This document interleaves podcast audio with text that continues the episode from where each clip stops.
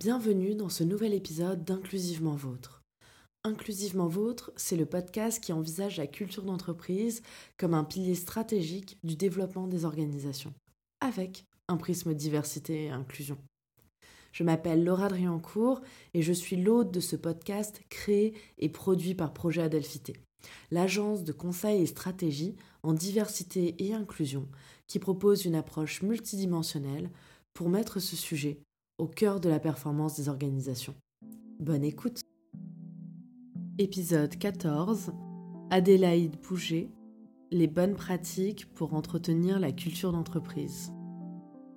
Dans la première partie de notre échange avec Adélaïde Bouger, cofondatrice de Koji, nous avons abordé l'influence des moteurs des équipes fondatrices sur la culture d'entreprise en utilisant notamment l'exemple du bonus.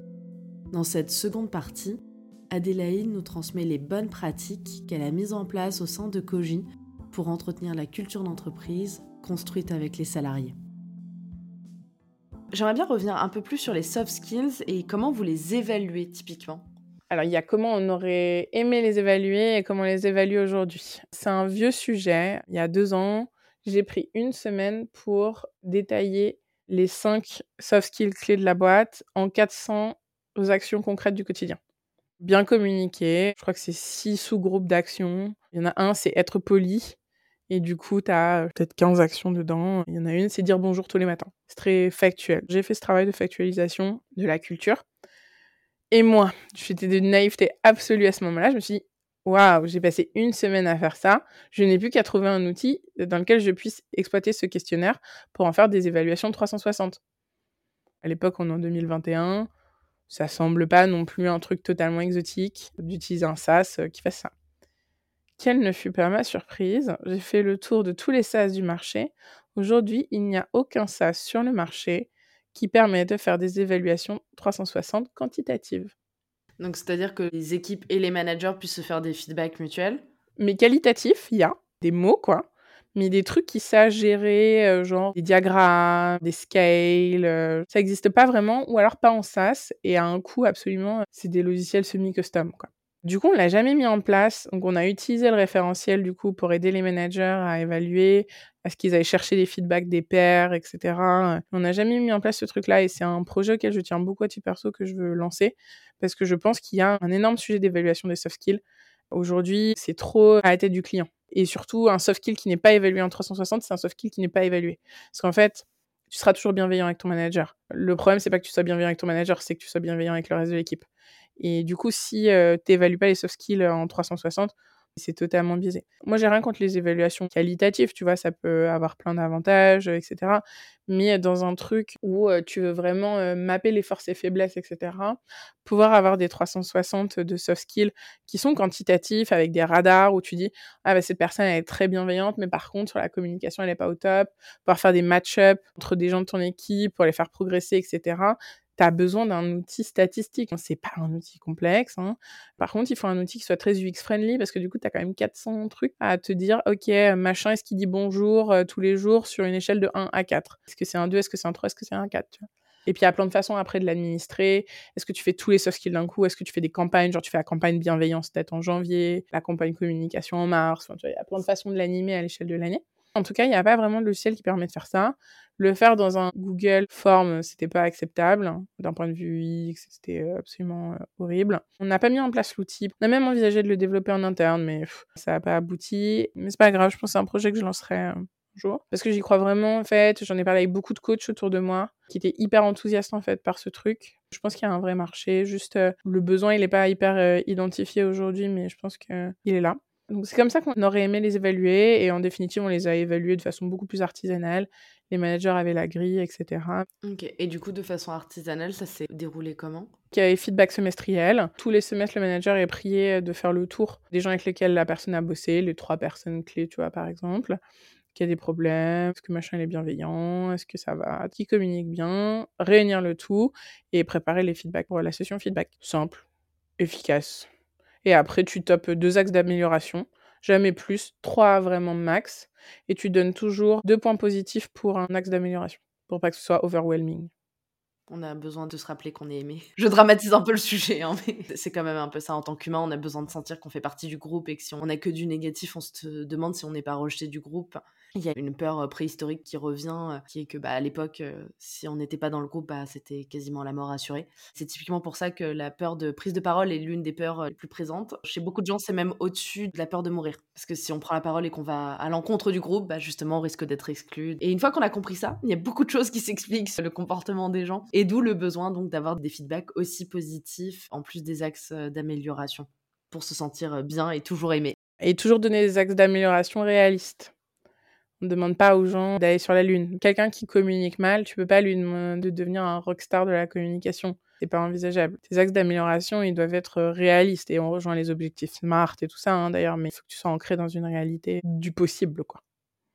Le fait de pouvoir mesurer de façon plus quantitative les soft skills, effectivement, le fait que ce soit à la tête du clé, en plus, ça pose des problèmes de discrimination parce que on sait très bien qu'on va reprocher davantage certains éléments à des femmes, aux personnes minorisées et qu'on ne reprochera pas à un groupe dominant. Une femme qui est affirmée, elle peut être très vite vue comme bossy, alors qu'un homme qui est affirmé, c'est bah, il sait ce qu'il veut, il est déterminé et on va lui donner le poste de manager. Le passage en quantitatif sur les soft skills, il est vital en grande partie pour l'équité. On parlait du triptyque tout début, euh, diversité, inclusion, équité. Le fait d'avoir des évaluations quantitatives, ça reste un moyen fiable d'assumer une meilleure équité. Imparfaite, toujours, mais quand même de bien meilleure qualité. Et du coup, de progresser, d'aller vers une équité de plus en plus marquée et présente. Alors, parfaite, ça n'existe pas évidemment, mais qui soit plus stable et plus présente. Tu disais que vous aviez aussi pas mal construit ça donc avec les retours des salariés. Et après, au jour le jour, comment vous l'avez entretenu? Comment vous êtes assuré que les gens appliquent bien en fait les différents principes et les, différentes valeurs que vous aviez mises en place? Il y a eu une mesure phare qui a ultra bien marché.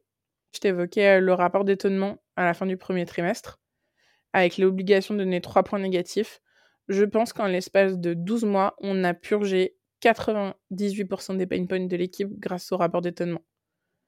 C'était ultra puissant parce qu'en fait, déjà, on a toujours pris les retours très sérieusement, même si c'était des petits trucs, des gros trucs, peu importe, et on les a traités. Alors parfois, c'était pas instantané et tout, mais on a fait un contingency plan et on a traité. Et ça, en fait, ça a été ultra puissant parce que, en fait, à la fin, les rapports d'étonnement des dernières nouvelles recrues qu'on a eues, là, par exemple, c'était en mode, j'ai pas grand chose à dire, du coup, ils allaient citer trois petits trucs, mais parfois, on arrivait dans des situations, c'était des trucs, par exemple, où on ne pouvait pas faire bouger parce que ça faisait partie de la culture. Je te donne un exemple. J'ai eu plusieurs fois le retour, ouais, le délit en fin de matinée, c'est pas hyper pratique, ça coupe la matinée, la plage de travail matinale. Ce que j'entends, hein, c'est un retour valide. Mais en fait, bah non, parce que nous, dans la culture de la boîte, on est kid-friendly. Donc en fait, les gens, si on leur met les délits le matin, genre comme dans beaucoup de boîtes, ça se fait à 9h30 ou à 10h, ultra toxique. Les gens qui ont des galères d'enfants le matin, ils sont pas au délit. Parce qu'il a fallu aller chez le pédiatre, il a fallu poser chez grand-maman. Donc en fait, en positionnant les délits en fin de matinée, tu es plus inclusif. Donc c'est hors de question qu'on déplace les délits en début de matinée. Bon, c'est pas grave. C'est un feedback qu'on a eu beaucoup dans les rapports d'étonnement. Je pense qu'on a dû l'avoir trois ou quatre fois. On a expliqué aux personnes pourquoi ben, ça, ça pourrait pas changer en fait. Parce que c'était toujours des enfants qui n'avaient pas d'enfants en fait qui faisaient ce retour. On n'arrive pas nécessairement à se projeter à moins qu'on ait eu l'explication. Je pense qu'une fois que c'est expliqué, la plupart des gens comprenaient euh, totalement et s'accommodaient euh, du fonctionnement. quoi. Vraiment, le truc du rapport d'étonnement, ça a été le méga catalyseur pour euh, entretenir la culture. Après, il y a eu un deuxième catalyseur, ça a été la certification Positive Workplace. C'est un label RSE, du coup, avec un audit annuel, etc., avec toutes les parties prenantes, donc fournisseurs, clients et collaborateurs, enfin équipe. Ça, c'était aussi un autre moyen d'avoir des remontées dans un référentiel structuré. Troisième chose, une bonne vieille politique de la porte ouverte. Ton rôle, c'est de sanctuariser les moments où les gens peuvent faire des retours pour être sûr qu'il y ait des retours. Tu peux toujours ajouter une bonne politique de la porte ouverte et ça permet toujours de, craquer deux, trois trucs. Avec des moments qui sont ultra sanctuarisés, on gérait déjà euh, la très majeure partie des problèmes. La politique de la porte ouverte, c'est hyper important, c'est symbolique, mais elle n'était pas tant utilisée que ça dans les faits.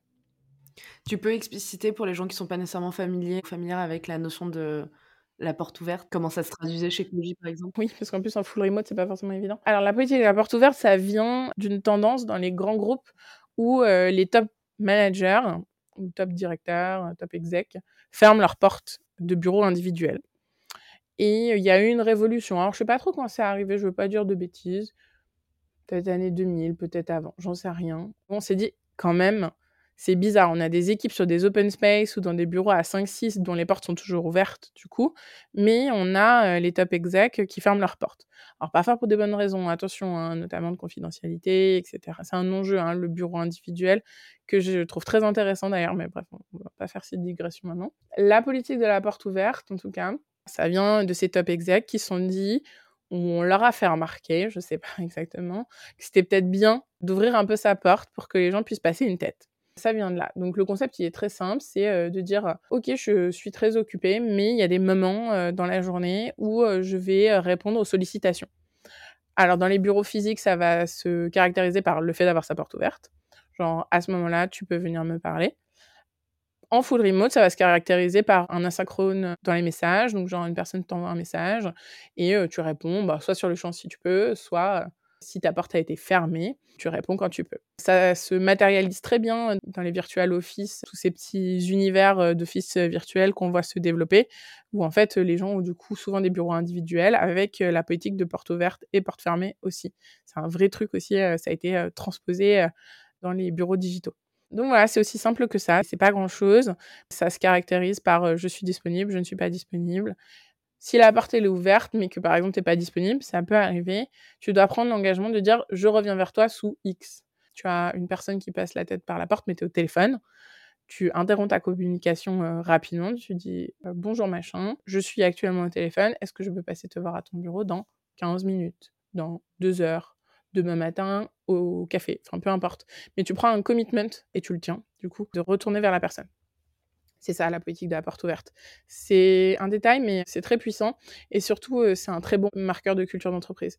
Les boîtes où les top execs ont les bureaux tout le temps fermés, c'est vraiment les boîtes avec les meilleures cultures. Je fais le parallèle parce que dans les cabinets d'avocats, je sais que c'est pareil. Il y a des cabinets d'avocats où euh, les partenaires ils ont les portes ouvertes et puis il y a des cabinets d'avocats où il y a des partenaires qui ont toujours les portes fermées. Et même ça, ça dénote un style de management, etc. très différent. après, ça a un peu évolué dans certains cabinets d'avocats parce qu'on est beaucoup passé sur le vitré. Ça a évité exactement d'autres problèmes. Donc, quasiment tous les cabinets que je connais, par lesquels je suis passée, qui ont soit refait leur bureau dans les dernières années, sont en politique de vitre. Ça pose d'autres problèmes, ceci dit, en termes d'intimité aussi, si tu as un bureau individuel. Et ce qui fait que bah, déjà, on voit si les gens sont au téléphone, donc ça évite de déranger ça crée un peu plus cette politique de porte ouverte. Moi, par exemple, je suis hyper sensorielle, donc en fait, d'avoir la porte ouverte, ce serait super compliqué pour moi de travailler. Ou alors, si je l'ai, j'ai le casque, ça pourrait couper, en fait. Les gens, ils se disent, je vais pas la déranger, elle a son casque. Donc, ça crée un autre problème. Mais au moins, de se dire, même si la porte est fermée, ben, on voit si la personne est en call. On passe la tête en mode, est-ce que je peux venir? Et la personne revient plus tard, ou non, non, vas-y, euh, rentre. Donc, au final, ça permet un peu de recréer ça en gardant ce calme dont on bénéficie quand on est un bureau. Ça, ça a pas mal évolué. Exactement. Et tu pointes en effet plein d'autres complexités, qui est qu'en effet, il y a des gens pour qui c'est difficile d'avoir la porte ouverte à l'inverse, etc. Donc, ça tire les problèmes de confidentialité. Enfin, la politique de la porte ouverte, c'est un faux truc simple, c'est un truc très complexe, qui est hautement culturel, qui est en évolution un peu permanente en fait euh, parce que euh, elle se sophistique vachement dans les entreprises en fonction des individus et des cultures. C'est adapté en fonction de chaque cas. Chaque entreprise, selon justement sa culture, son approche du management, va le gérer d'une manière plus ou moins différente. C'est intéressant de voir euh, les évolutions, parce que c'est assez récent au final comme évolution, et de voir les formes que ça prend, et notamment dans un monde qui bascule de plus en plus en remote, de voir comment ça se traduit. Donc je sais qu'il y a des dirigeants typiquement qui mettent des plages horaires pour pouvoir prendre un visio à n'importe quel moment et de faire les feedbacks. C'est d'autres créations de mécanique et après ça s'ajuste en fonction de ce que les gens disent. Se dire bah de telle heure à telle heure, voilà, je suis en Zoom donc si vous voulez vous connecter, voilà, vous pouvez vous connecter sur ce lien. Ce que j'appelle le guichet ouvert, genre je serai à dispo pendant une heure dans cette room, vous pouvez venir. Il y a d'autres façons de faire des portes ouvertes hein, parce que on y a beaucoup réfléchi comme on était en 100% télétravail. On avait une loterie hebdo du coup, les associés rencontraient une ou deux personnes toutes les semaines tirées au hasard. C'est une autre façon de forcer la porte ouverte. Alors, euh, les gens, des fois, l'utilisaient, des fois, l'utilisaient pas. On a évité de faire one-one parce que on a remarqué que ça stressait un peu les gens. Mais par contre, si tu faisais one-two-two, il n'y avait pas de problème. Ça marchait plutôt pas mal. Et du coup, tu pouvais récupérer des informations, craquer des sujets en séance. C'était très efficace aussi. Mon point, c'est que pour les entreprises qui veulent le faire, il y a plein de solutions possibles. Mais encore faut-il vouloir le faire. On revient à une question de choix et de volonté, au final. On va parler pratique managériale, justement, on va rentrer un peu plus là-dedans. J'aimerais bien savoir quelles sont les pratiques managériales que tu aimerais voir disparaître dans le monde de l'entreprise en général. Je ne vais en citer qu'une pour te dire à quel point c'est important pour moi que ça s'arrête. c'est l'absence revendiquée de one-to-one. Faut que ça s'arrête. Il n'y a pas d'entreprise qui peut se passer de one-to-one. C'est pas possible. Je sais, il y a toujours des gens qui vont aller chercher une entreprise obscure quelque part où ça marche. Très bien. OK. Mais pour 98% des entreprises, les one-to-one, ça devrait être à fréquence fixe, toutes les semaines, toutes les deux semaines, max, pour un temps donné, 30 minutes, 45 minutes, 1 heure, 1 heure et demie dans le cas des top exec. Des top exec, tu as un one-to-one d'une heure trente toutes les deux semaines, à l'aise avec euh, ton manager. Et toujours au même moment dans la semaine. Parce que ça, c'est le respect de tes équipes. Le fait de pas les balader n'importe quel jour, machin. Des fois, ils vont avoir deux one-to-one euh, en euh, quatre jours, tu vois, un le vendredi, un le lundi. Non, non, ça, ça marche pas. C'est tout le temps le lundi ou c'est tout le temps le mardi, je m'en fiche, mais c'est tout le temps. En fait, le one-to-one, c'est le fondement de l'autonomisation des équipes. C'est ce qui fait que tu n'as pas besoin de te parler pendant la semaine, c'est ce qui fait que tu responsabilises ton équipe. Tu fais la feuille de route hebdo, qui est une feuille de route plutôt micro, du coup, quand même. Hein. Tu dis, ah, cette semaine, on va faire ça, on fait les prios ensemble. Ça, euh, c'est un point ultra important. Donc, du coup, si tu as besoin de m'en parler dans la semaine, sens-toi libre de m'écrire. À l'inverse, euh, les autres, c'est pas suffisamment important qu'on s'en reparle la semaine prochaine si besoin. C'est un outil d'autonomisation ultra puissant, le one-to-one. Et du coup, pour moi, les entreprises qui n'ont pas de one-to-one, des entreprises qui pratiquent de la fausse autonomisation, de la fausse responsabilisation. Parce qu'en fait, on aime ou on n'aime pas les modèles euh, de l'armée, etc. Mais euh, le fait d'avoir des processus euh, très forts avec des systèmes de reporting, des moments de communication sanctuarisés, etc., dans les environnements très exigeants comme l'armée, le sport, etc., c'est primordial. Tu te demanderas jamais à un sportif de haut niveau de pas faire de débrief après un match. C'est inenvisageable, ça n'a aucun sens. Et ben pour moi, c'est pareil. Revendiquer le fait qu'il n'y ait pas de one-to-one à l'intérieur de ta boîte, c'est pas avoir compris comment tu peux euh, autonomiser de façon équitable. Parce que c'est aussi ça le sujet. Il y a des gens qui seront capables de s'autonomiser, de se responsabiliser sans se burner sans one-to-one. Ça, c'est vrai, je suis d'accord. Mais en fait, si tu veux embarquer un maximum de diversité de profils, etc., rendre le one-to-one un passage obligatoire, c'est une façon d'instaurer une équité dans la responsabilisation et l'autonomisation des équipes ça a parfaitement de sens et ça me fait écho à une expérience professionnelle que j'ai eue, un stage de six mois. Et c'est le stage où j'ai le plus progressé parce que tous les matins, notre senior passait dans notre bureau. Donc pour le coup, j'avais la chance de partager un bureau avec mon co-stagiaire, donc on était deux dedans. Ça n'arrive pas souvent d'être deux stagiaires dans un bureau. Donc on a eu beaucoup de chance sur ça. Et notre senior, tous les matins, passait à peu près à la même heure, entre 9h et 9h30. De toute façon, il voulait qu'on soit là entre 9h et 9h30. C'était la seule exigence d'horaire qu'on avait, parce que c'était lui le moment où il était le plus dispo pour faire le point. On faisait le point sur les dossiers qu'on avait en cours. Il voyait notre charge de travail, s'il fallait nous en donner plus, s'il fallait réduire on faisait le point, le plan de la journée et euh, les objectifs s'il fallait réajuster. Et c'est là où j'ai le plus progressé dans ma vie parce que typiquement, il n'avait pas de scrupule à me poser un dossier sur mon bureau dans l'après-midi puisqu'il savait que j'avais du temps en me disant bah t'analyses le dossier, on en reparle demain matin lors du point et tu commences à bosser sur une stratégie. Donc j'étais hyper autonome mais en même temps j'avais un cadre qui était présent et que je trouve être un bon management, c'est justement d'avoir un cadre où en fait on peut tester des choses, on avance à notre rythme, etc. Et par contre, il y a quand même le manager qui est là pour nous encadrer, nous accompagner quand il y a besoin et de faire des points réguliers pour justement qu'on se crame pas ou qu'on soit pas en retard sur les délais. Et en droit, pour le coup, les délais sont quand même super importants parce que si on fait du contentieux et qu'on a pété le délai, bien, il va pas être content. ça peut même avoir des gros problèmes de procédure. Donc ça, c'est vraiment le truc que je veux voir disparaître dans les cinq ans à venir. Toutes les startups toutes les scale-up qui disent non, mais chez nous, il n'y a pas besoin de one-to-one, les gens ils sont autonomes, ils sont responsabilisés. en fait, c'est les mêmes startups qui disent qu'ils ont des problèmes de diversité. Tout ça, c'est un seul tenant, quoi. Cette partie de l'échange est celle qui m'a appris le plus de choses. Mon cerveau fusait face à toutes ces idées que nous pourrions mettre en place au sein de projets Adafité et que nous pourrions proposer à nos clients. Nous en avons mis en place un certain nombre depuis l'enregistrement et elles ont toutes eu des retours très positifs. J'espère que cela vous apportera autant qu'à nous. Dans la troisième partie de notre échange, nous abordons la question du manque de femmes dans la tech.